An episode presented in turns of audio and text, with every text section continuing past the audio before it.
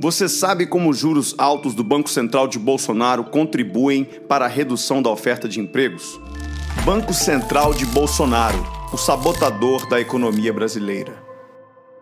Com juros a 13,75% no Brasil, as empresas não conseguem acesso a crédito. Sem acesso a crédito, não é possível expandir e, com isso, deixam de contratar. Por outro lado, com o aumento do desemprego, as pessoas deixam de consumir.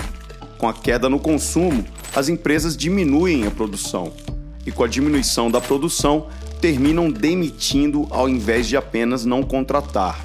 Ou seja, o dinheiro deixa de circular, a economia fica estagnada, o país impedido de se desenvolver e quem paga a conta dos juros altos é o povo brasileiro, que fica sem emprego, sem poder de compra, endividado e à mercê do mercado.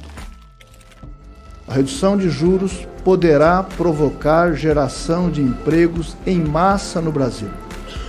Há um clamor de todas as atividades econômicas, inclusive a constatação de banqueiros que o juro está excessivamente alto e é preciso, portanto, entrar numa rota de redução gradativa dos juros para propiciar a retomada da, da economia, para funcionar, para gerar empregos e oportunidades.